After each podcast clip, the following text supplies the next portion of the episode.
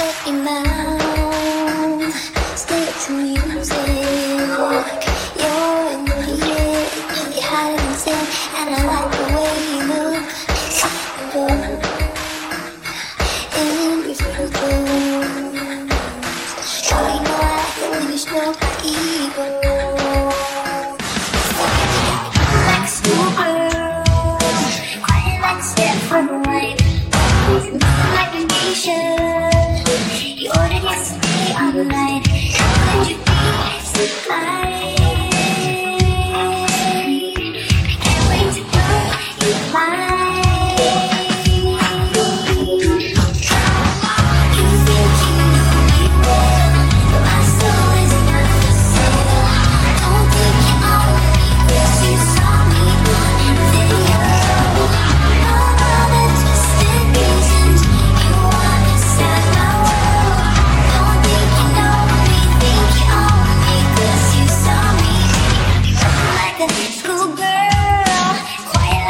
everyone